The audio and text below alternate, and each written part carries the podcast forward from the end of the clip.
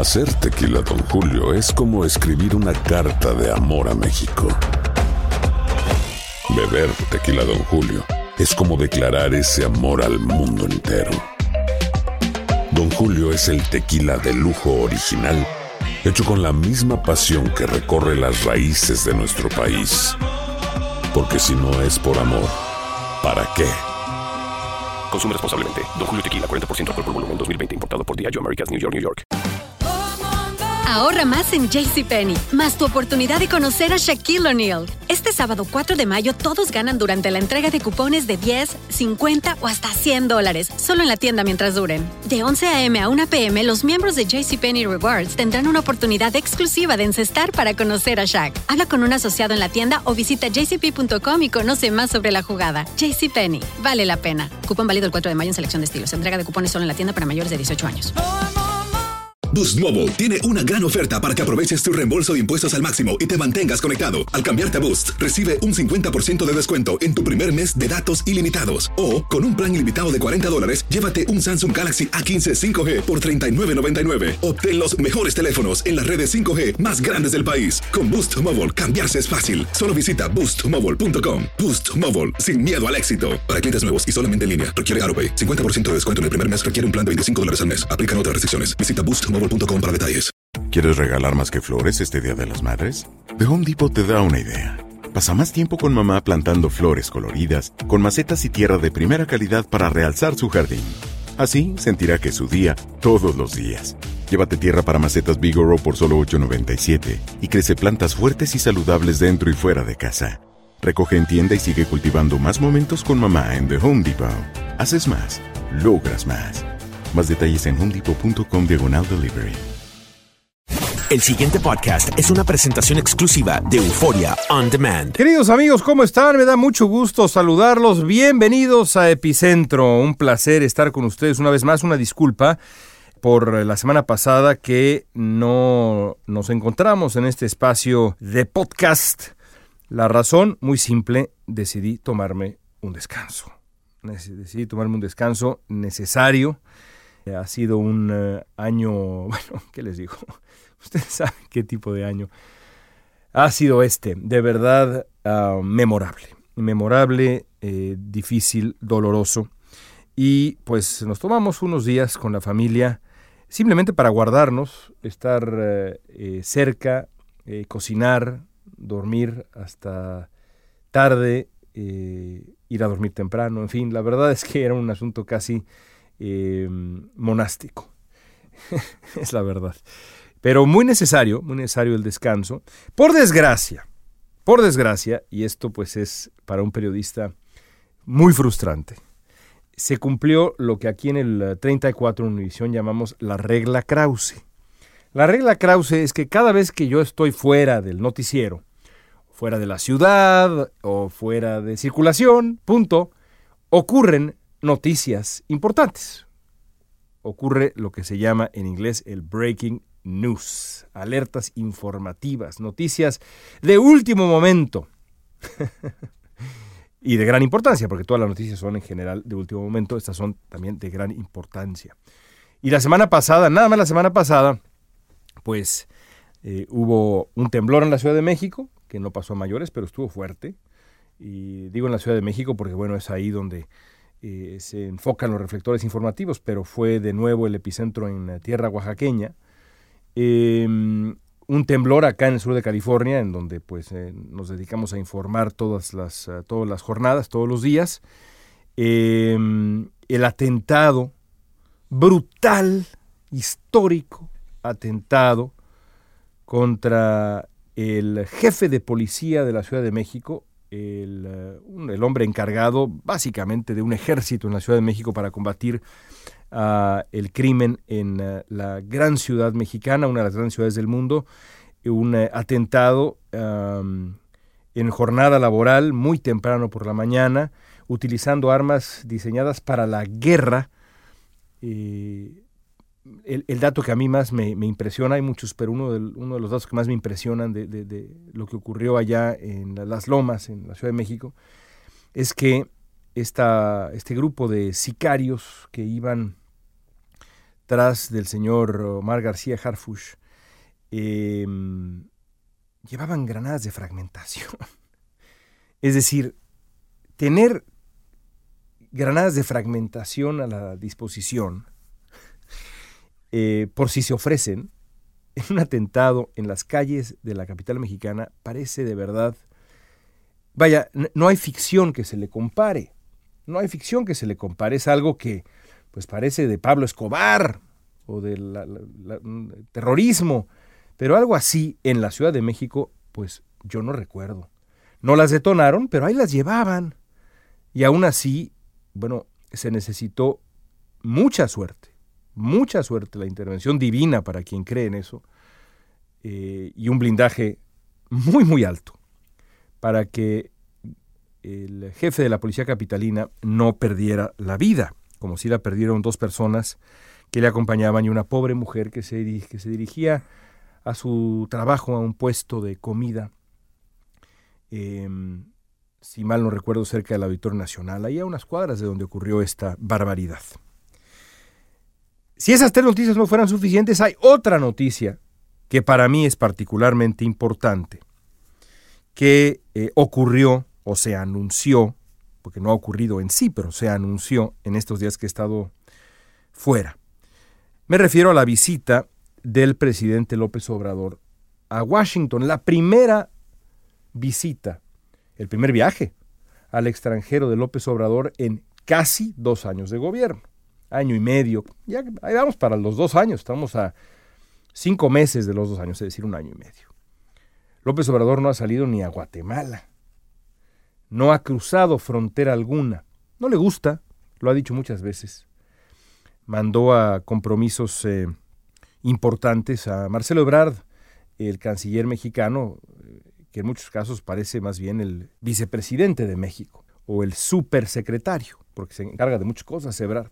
Esta vez López Obrador ha decidido viajar él a Washington. ¿Para qué? Bueno, aparentemente para celebrar la entrada en vigor del nuevo Tratado de Libre Comercio de América del Norte, para agradecerle a Trump los favores recibidos, entre ellos la, eh, ayuda con respiradores eh, artificiales, y así lo ha explicado López Obrador.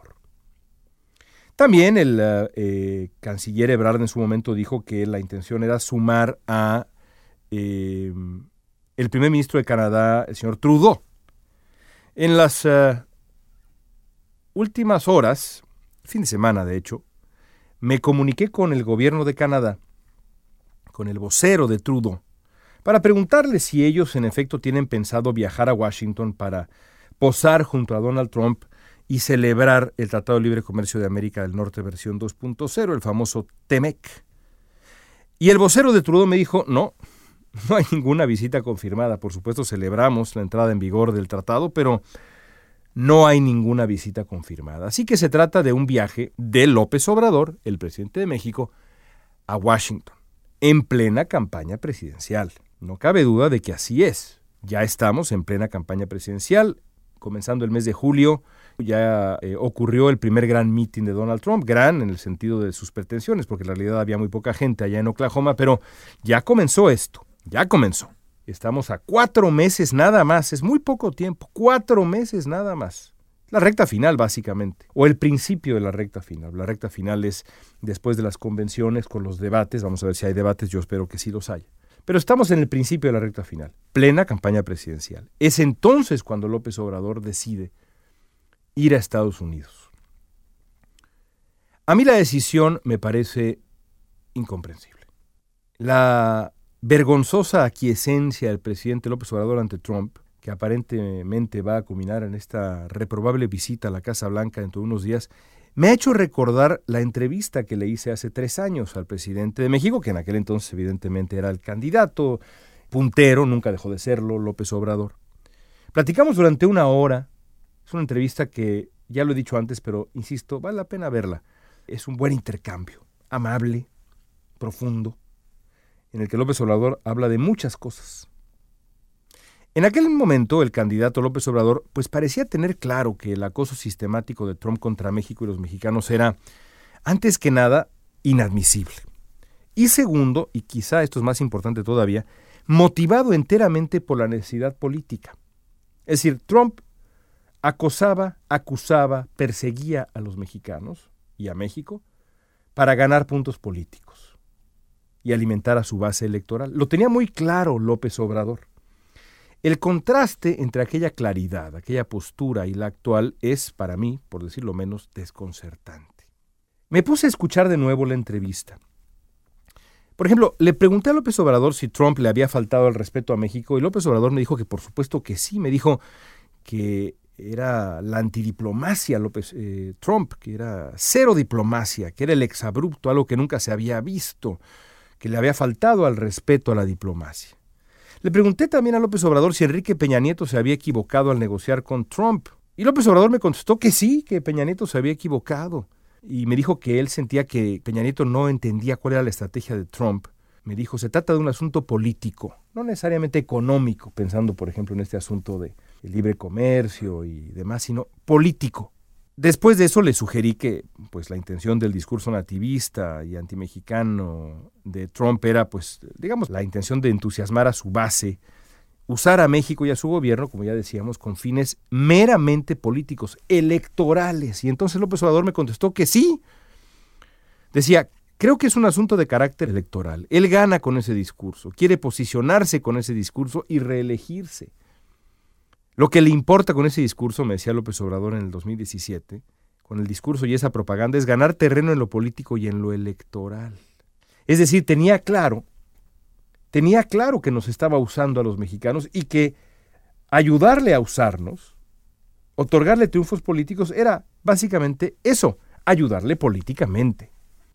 Sobre la urgencia de hacerle frente a la retórica y el prejuicio de Trump, López Obrador me dijo, hay que enfrentar esa campaña, es venenosa. Esa campaña de xenofobia, de desatar odios. Ahí estamos los mexicanos como los perseguidos. Es una estrategia política. Interesante, ¿no? Le pregunté sobre la invitación de Peña Nieto a Trump en plena campaña presidencial del 2016 y recalcó su oposición tajante porque había sido muy crítico de la decisión de invitar a Trump. No se debió invitarlo, me dijo. Fue un error. No debimos meternos en la campaña presidencial en Estados Unidos. No teníamos por qué hacerlo, fue un error garrafal. Estoy citándolo. ¿eh? ¿Qué opinaba López Obrador sobre una declaración de Trump en la que calificaba a Peña Nieto como un hombre bueno, dispuesto a recibir ayuda de Estados Unidos? Ahora, por cierto, Trump dice que López Obrador es su gran amigo. Bueno, fíjense nada más lo que me decía López Obrador. Decía, es parte de la misma propaganda de Trump y de sus asesores que no son tontos, es seguirlo humillando a Peña Nieto. Nosotros somos un país independiente y no aceptamos tanto hostigamiento de un presidente. Es demasiado, incluso esa referencia es como decir, es un hombre bueno pero incapaz. Y entonces yo, decía López Obrador, pensando como Trump, yo con toda mi prepotencia le voy a dar la mano y voy a poner orden. No, no queremos eso. Lo tenía claro. Tenía claro que a Trump había que enfrentarlo de manera firme. Además, mucho más en ese momento porque ya era presidente Trump. Yo lo entrevisté a López Obrador en febrero del 2017 cuando Trump acababa de empezar. Ahora que ya es el presidente de Estados Unidos, hay una política de Estado que agrede y afecta a mexicanos, me decía López Obrador. Y entonces por eso vamos a participar en el debate. Le pregunté cómo se respondía a un hombre como Trump, empecinado en esa agresión constante con fines político-electorales, y López Obrador tenía las cosas claras, me dijo, con principios, con firmeza, de manera respetuosa, con aplomo. Es un asunto político y así hay que enfrentarlo. Y entonces yo me pregunto, ¿Cómo podemos explicar que un hombre que manifestaba una indignación tan contundente y tan justificada frente a la retórica nativista de Trump, que reprobaba la humillación, la aquiescencia plena del gobierno peñanetista frente a Trump, que se decía listo para enfrentar con firmeza y contrarrestar la propaganda nativista de odio. ¿Cómo explicar que ese hombre del 2017 esté ahora haciendo maletas para volar por primera vez, hacer que su primer viaje sea ir a Washington para regalarle a Donald Trump una victoria política justo en tiempos electorales, los tiempos que este mismo hombre decía nunca deberían incluir a un México interviniendo, aunque fuera sutilmente, y esto no es sutilmente, en ese proceso electoral. ¿Cómo es posible que López Obrador vaya a regalar una victoria política a Trump en tiempos electorales? A Trump. Me lo pregunto. López Obrador no va a responder, pero algo está claro. ¿eh? El López Obrador del 2017 reprobaría lo que el López Obrador del 2020 está a punto de hacer. No tengo duda. Y no tengo duda porque me lo dijo. Escuchen la entrevista, está en YouTube, vale la pena. Nos escuchamos de nuevo amigos la próxima semana. Gracias. Desde Los Ángeles, soy León Krause. El pasado podcast fue una presentación exclusiva de Euphoria On Demand. Para escuchar otros episodios de este y otros podcasts, visítanos en euphoriaondemand.com. Hay gente a la que le encanta el McCrispy y hay gente que nunca ha probado el McCrispy. Pero todavía no conocemos a nadie que lo haya probado y no le guste. Para pa pa pa. ¿Quieres regalar más que flores este Día de las Madres? The Home Depot te da una idea. Pasa más tiempo con mamá plantando flores coloridas, con macetas y tierra de primera calidad para realzar su jardín. Así sentirá que es su día todos los días. Llévate tierra para macetas Bigoro por solo $8.97 y crece plantas fuertes y saludables dentro y fuera de casa. Recoge en tienda y sigue cultivando más momentos con mamá en The Home Depot. Haces más, logras más. Más detalles en homedepot.com diagonal delivery. Boost Mobile tiene una gran oferta para que aproveches tu reembolso de impuestos al máximo y te mantengas conectado. Al cambiarte a Boost, recibe un 50% de descuento en tu primer mes de datos ilimitados. O, con un plan ilimitado de 40 dólares, llévate un Samsung Galaxy A15 5G por $39.99. Obtén los mejores teléfonos en las redes 5G más grandes del país. Con Boost Mobile, cambiarse es fácil. Solo visita boostmobile.com. Boost Mobile, sin miedo al éxito. Para clientes nuevos y solamente en línea, requiere AroPay. 50% de descuento en el primer mes requiere un plan de 25 dólares al mes. Aplican otras restricciones. Visita detalles. ¿Quieres regalar más que flores este Día de las Madres? The Home Depot te da una idea. Pasa más tiempo con mamá plantando flores coloridas, con macetas y tierra de primera calidad para realzar su jardín. Así sentirá que es su día todos los días. Llévate tierra para macetas Bigoro por solo $8.97 y crece plantas fuertes y saludables dentro y fuera de casa. Recoge en tienda y sigue cultivando más momentos con mamá en The Home Depot. Haces más, logras más. Más detalles en homedepot.com diagonal delivery.